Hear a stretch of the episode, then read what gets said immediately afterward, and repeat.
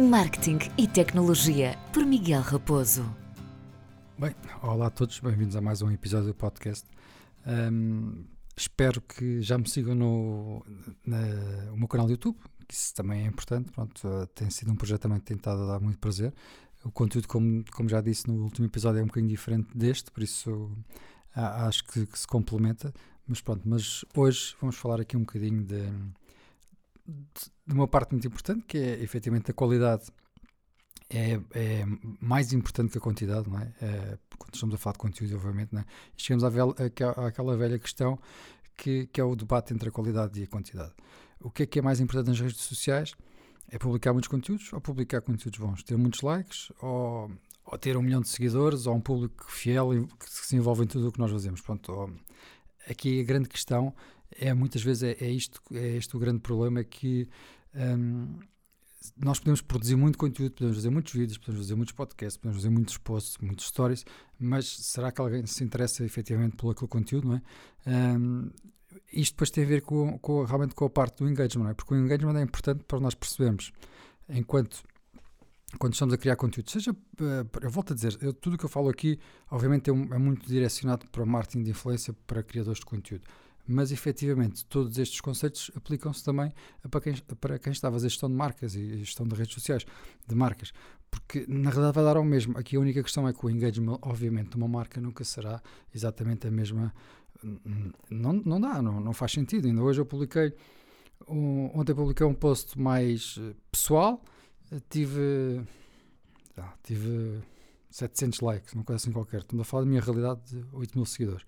Uh, hoje partilhei um post com, com trabalho, ia dizer que ia lançar um vídeo, ia fazer um direto no, no, no YouTube, uma coisa mais profissional, um, ehm, mais ligado ao modo profissional, e tive 200. Pronto. Esta diferença é normal acontecer, porque uh, o engagement tem a ver com isto, as pessoas envolvem-se mais com alguns temas do que com outros. Pronto. E, e há que fazer este, este balanço e, e ter este cuidado.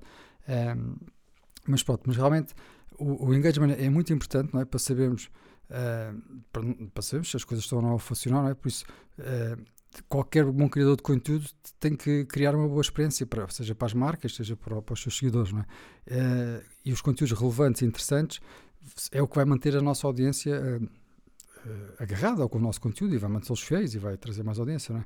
Por isso, aqui a minha ideia é sempre que a qualidade dos conteúdos resulta naturalmente inter, interações de quantidade, ou seja, isto, ou, ou, seja, boas métricas em termos de likes, seguidores, comentários, partilhas, uh, vão, vão trazer sempre, são sempre, uh, têm sempre como origem um bom conteúdo.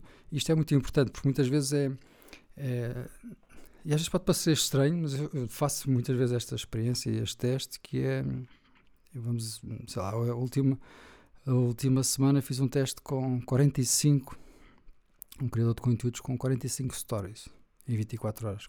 Vocês vão dizer, ei, grande exagero, não sei o quê. Pá, funcionou muito bem. Porque o conteúdo tinha interesse. Quando o conteúdo tem interesse, os números não baixam, aumenta. Por isso funcionou tão bem que teve o dobro do que costuma ter em termos de visualizações e teve 10 vezes mais quase stories do que costuma fazer, porque o conteúdo estava lá. Por isso é muito importante, é, o segredo vai sempre por aqui, não é?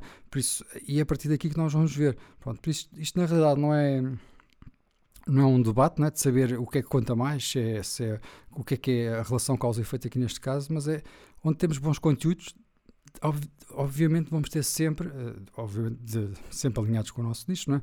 mas vamos ter sempre seguidores que esperam uh, e vão-nos dar bons resultados uh, com as métricas, que na realidade é isso que vai, vai interessar no, no, no, no final. É? Por isso, quando a audiência não está contente, vai mostrar o seu desagrado. E em vez de colocar um polegar para baixo, pronto, como que normalmente, por exemplo, é possível colocar um polegar para baixo, um dislike no, no YouTube, no caso no Instagram não, mas basicamente deixam de seguir. Clicando no botão, deixar de seguir. Por isso, ou seja, quando estamos a falar de qualidade, é, de qualidade que é tão importante realmente como que é tão importante publicar bons conteúdos e não publicar conteúdos maus, não é?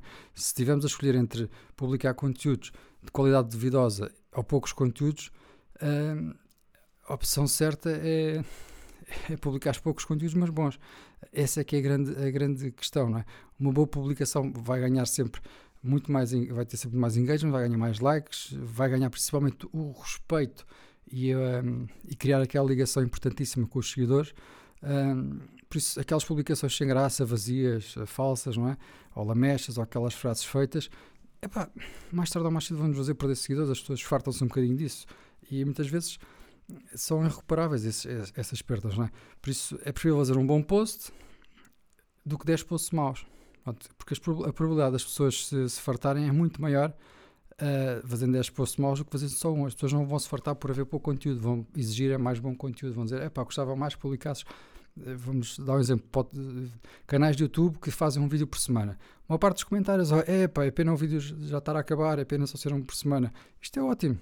Quer dizer que podemos cometer o erro de dizer, ah, ok, então as pessoas querem mais, vou fazer mais vídeos, vou começar a gravar um vídeo por semana, por, por dia, vou começar a fazer não sei o quê. Às tantas isto já não serve. É, eu gosto muito de dar exemplos práticos. Vou, vou dar exatamente o, exemplo, o exemplo do o meu exemplo do, do canal do YouTube. Eu comecei agora o canal do YouTube, um, já gravei seis vídeos, se não me engano. E, podia, e, tô, e tive aquela dúvida, epá, aquela vontade das coisas estão a funcionar bem. Lancei o primeiro vídeo, teve, funcionou muito bem. Lancei o segundo vídeo, funcionou muito bem. Mas entre a primeira semana, entre o primeiro vídeo e o segundo, passou uma semana. E a vontade que eu tive de lançar os outros foi muito grande. E esta semana foi uma dificuldade de eu próprio dizer, não antecipar a saída do vídeo, não.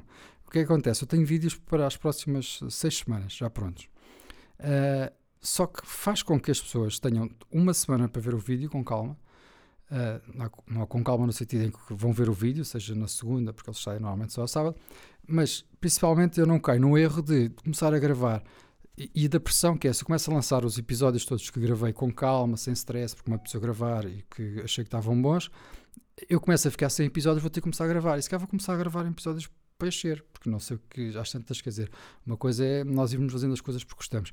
Por isso, isto é um bom exemplo, que é, e no Instagram e nas redes sociais eu digo muito isto, que é preferível fazer um post por semana, dois, pronto. O ideal será sempre, no Instagram eu digo sempre, o ideal serão três por semana, não mais do que isso. Pá, não vale a pena fazer um post por dia. Uh, mas até um por semana, pronto, desde que seja bom, as pessoas não vão deixar de seguir porque nós não publicamos. Não. Vão é ter muito mais interação quando nós publicamos. Uh, este aqui é um dos grandes, um dos grandes segredos que é realmente saber uh, parar também e saber ter o cuidado com, com o conteúdo, não é? Uh, agora, obviamente, claro que conseguir esta quantidade, uh, conseguir esta qualidade, peço desculpa, uh, conseguir esta qualidade não é fácil, não é? principalmente se for, a questão é se for um post num blog, ou se for um vídeo no YouTube, ou se for um, um post no Instagram ou um story, tudo é muito. É? No story nós fazemos em segundos, um post no, no feed no, do Instagram, se calhar já demoramos mais algum tempo porque temos que preparar uma foto. Uh, agora estamos a falar, portanto, de fazer um vídeo, um vídeo de uma hora no mínimo, entre preparar tudo, começar a gravar uma hora, editar se calhar duas ou três horas, é uma coisa muito mais complexa. E se calhar os resultados não, não, são, não vêm assim tanto. Pronto, por isso, uh, cada canal exige mais ou menos tempo e dedicação, mas toda esta dedicação, de certeza que desde que a gente tenha desejado a qualidade, não é? que é a base de tudo, tudo vai começar a, a acontecer. Por isso, aqui o tema de hoje era exatamente este: é. Uh, a qualidade é sempre mais importante que a quantidade. Por isso, não se preocupem em focar, em, em olhar para a vossa página. Eu sei que é difícil, eu próprio às vezes tinha esse. Eu olho e penso assim, já não publico nada há não sei quantos dias. Mas depois a gente acaba por cometer o erro de publicar. Vou publicar uma coisa só para dizer que é tipo. Throwback a dizer que é do ano passado, ainda gostava de voltar a estar na praia. Pá, podemos ter likes. Podemos. Se calhar até vai funcionar. Se calhar até vai ter. Mas que é que isso acrescentou, o que é que trouxe de, de, relevo, não é? Quando nós somos uma marca, é a mesma coisa. Se nós, temos a gerir o conteúdo de uma marca e não tivermos nada para comunicar, não é? Ou então vamos para aquele clichê, para quem faz gestão de marcas, é hoje é o dia do sorriso, hoje é o dia do, sei lá, hoje é, hoje é primavera, hoje é, dia, hoje é carnaval, hoje é dia dos médicos, hoje é dia de, de qualquer coisa, percebes? É, vai dar ao mesmo, não é? É sempre o que é que isto, o que é que isto interessa, que, que tipo de conteúdo é que é este na realidade? É quantidade só, não é qualidade. Pronto, e é, é um bocadinho isso que, que eu queria aqui deixar hoje. Um, é muito importante realmente terem cuidado. Qualidade, volta só para finalizar, a qualidade é muito mais importante que a quantidade. Bem, e vamos passar às notícias da semana com o Miguel e já cá volto para voltarmos a, a falarmos mais um bocadinho. Olá a todos, mais uma vez o meu nome é Miguel Pinto Ferreira, aqui pronto para vos dar as notícias, as grandes notícias da semana, as coisas mais interessantes e as coisas melhores que aconteceram durante a semana. E vou começar já aqui uh, com uma coisa muito interessante que aconteceu e que também, de certa forma, é um aviso. Aparentemente aconteceu aqui uma coisa muito recentemente em relação aos telemóveis Apple, não? É? os iPhones, em que houve um grave problema de segurança em relação ao WebKit, que é um browser open source que eles têm na, na utilizado no, pelo Safari, em browsers de iOS, uh, em que basicamente um, um, um attacker pode entrar uh, e causar o que eles chamam arbitrary code execution, ou seja, podem causar coisas aleatórias de, de, código, executar código basicamente nos vossos dispositivos e é coisa que vocês não querem. Por isso recomenda-se que façam o update e muitos sites, muitas publicações estão a recomendar urgentemente o update. Portanto, se não tens o telemóvel, se tiveres um, um iPhone e não tiveres em 14.4, que é a versão que tu queres estar, recomenda-se que se faça o update muito quanto antes. Uh, eu posso dizer que estou a fazer enquanto gravo isto. Estou neste momento a olhar para o telemóvel estou a fazer update para o 14.4. Eu não sei exatamente o, o, o quão uh, conseguem uh, causar distúrbios, quanto conseguem aceder ao telemóvel, mas não é comum haver breaches de segurança em Apple. Houve agora e recomenda-se que se faça o update. Depois, uma coisa muito interessante para nós portugueses a Amazon acabou de traduzir o site espanhol, portanto o amazon.es, para português. Portanto, se fores agora à Amazon, vai, provavelmente já vai estar em português ou vai ter a opção de mudar para português. E é português de Portugal. Não é português brasileiro, não é um português adaptado. Isto podem ser ótimas notícias, a meu ver, são ótimas notícias. Uh, em primeiro lugar, significa que, primeiro, aquilo que nós até já falamos aqui neste podcast antes, os portugueses cada vez mais fazem compras online, por causa também da pandemia, etc. E especificamente a Amazon, uh, são grandes, estão a ficar cada vez mais clientes da Amazon espanhola caso também de todas as facilidades que eles têm, do free shipping, etc. Pronto. O facto de eles estarem a traduzir para português é porque sentiram que havia uma necessidade, havia clientela suficiente para justificar isso. Isso aí pode ser um ótimo sinal para, para nós. Porquê? A Amazon, se está a traduzir para português, é porque quer que os portugueses se sintam confortável e que se sintam em casa na Amazon, o que pode significar que a Amazon possa vir a querer a abrir uma Amazon.pt de uma vez por todas somos dos poucos países que, que, que não têm. Por acaso, na verdade, há muitos países que não têm, uh, só existem meia dúzia de, de Amazones na Europa. Acabou também, isso é outra novidade, acabou de abrir a Amazon na Polónia. Portanto, a Polónia já tem, nós não temos. Mas também o facto de ter em Espanha pode ser que, que quem saiba, a, mim, a meu ver, era uma ótima ideia haver a Amazon Península Ibérica. Fazia sentido, assim, uma Amazon combinada entre as duas. Mas pronto, é bom sinal, significa que para os dois lados, é? é bom sinal porque os portugueses estão a fazer mais compras online, especificamente na Amazon, que a meu ver é um bom sinal para a indústria, e é bom sinal, pode significar que a Amazon venha a abrir uma Amazon em Portugal. Depois, uma notícia que acho extremamente positiva uh, para o setor automóvel, especificamente a nível de carros elétricos. Uh, na Suécia, acabaram de testar com sucesso, e esta parte é importante, uma estrada que podes andar com o teu carro elétrico, que carrega o teu carro elétrico enquanto andas na estrada, sem parar. Claro, não é qualquer carro elétrico que funciona, tem que se adaptar o carro para ser compatível com essa estrada, mas o importante é, eles criaram a estrada, basicamente a forma como eles o criam também é muito importante, que eles só têm que levantar um bocadinho do asfalto uh, e, e põem lá umas, umas, umas coisas, não é? lá uns equipamentos, uh, e depois podem tapar outra vez e adaptar, um, pôr um adaptador no carro que vai fazer essa conexão. Mas agora vamos pensar nas aplicações disto. Portanto, cada vez mais os carros são elétricos, já sabemos que foi um acordo até assinado por várias empresas, também foi feito nos Estados Unidos com a General Motors, que é a maior empresa de automóvel dos Estados Unidos, que não, a partir de 2030, mais coisa menos coisa, acabaram-se os carros uh, combustível e vai ser tudo elétrico. Depois, nós sabemos que também, pronto, cada vez mais os carros carregam mais rápido, temos as tecnologias fast charging, uh, a Tesla tentou desenvolver aquela tecnologia em que uh, trocavam baterias, o, que eles chamavam, chamam hot swap, não é? Eles param o carro numa estação que troca rapidamente toda a bateria do carro por outra bateria super carregada. Essa bateria fica a carregar, que depois passa para outro carro e no fundo nós estamos sempre a trocar de bateria uh, instantaneamente. Isso aí, pelos vistos, não funcionou assim muito bem. A coisa não era, não era grande ideia, pelos vistos. Então resta-nos a opção de temos que estar sempre a recarregar as baterias. E o problema disso é que temos que parar. Mas e se, se agora é possível carregar sem parar?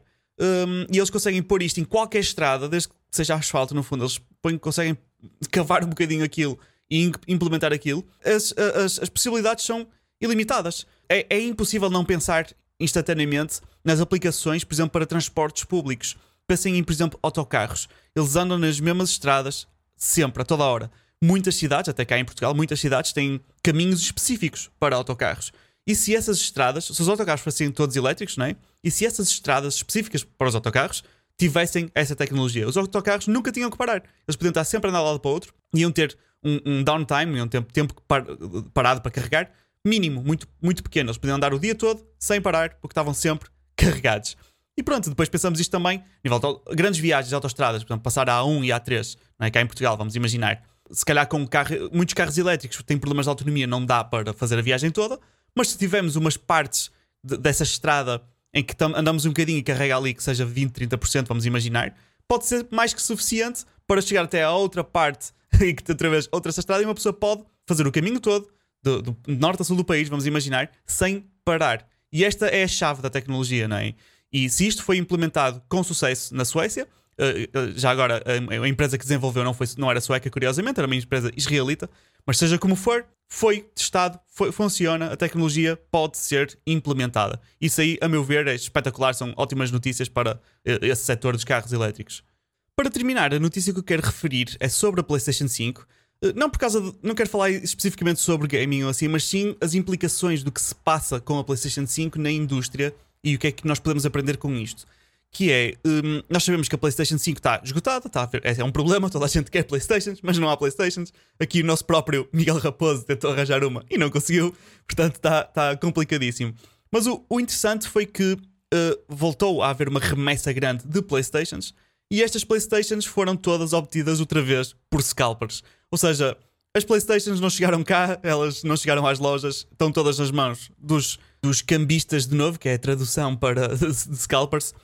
O que acontece? Pronto, já sabemos, eles vão para o LX, vão para o eBay, vão para, para lojas independentes tentar vender as, as, PlayStations pelo dobro do preço ou por mais e não sei o quê. O problema disto é que uh, as implicações que isto tem para a indústria é que neste momento já se esperava e a, PlayStation dava esses dados aos, aos developers de jogos e aos, aos, a todos os parceiros que já estariam X número de Playstations nas mãos de jogadores.